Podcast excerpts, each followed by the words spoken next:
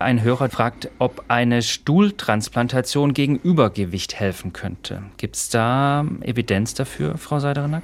Ja, das wäre schön, wenn es so wäre. Da gab es schon viele Anfragen zu diesem Punkt. Ähm, es gibt witzigerweise aus den Tierversuchen relativ gute Studien, dass man, ähm, wenn man ein Mikrobiom einer Maus auf eine andere Maus überträgt, aus einer dünnen Maus eine dicke Maus machen kann und aus einer dicken Maus eine dünne Maus machen kann. Das ist natürlich sehr vielversprechend, aber leider ist das beim Menschen nicht ganz so einfach.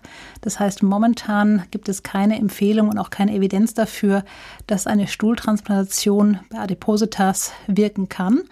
Aber das Thema Mikrobiom ist für Adipositas trotzdem wichtig. So gibt es natürlich manche Bakterienstämme, die extrem gute Futterverwerter sind.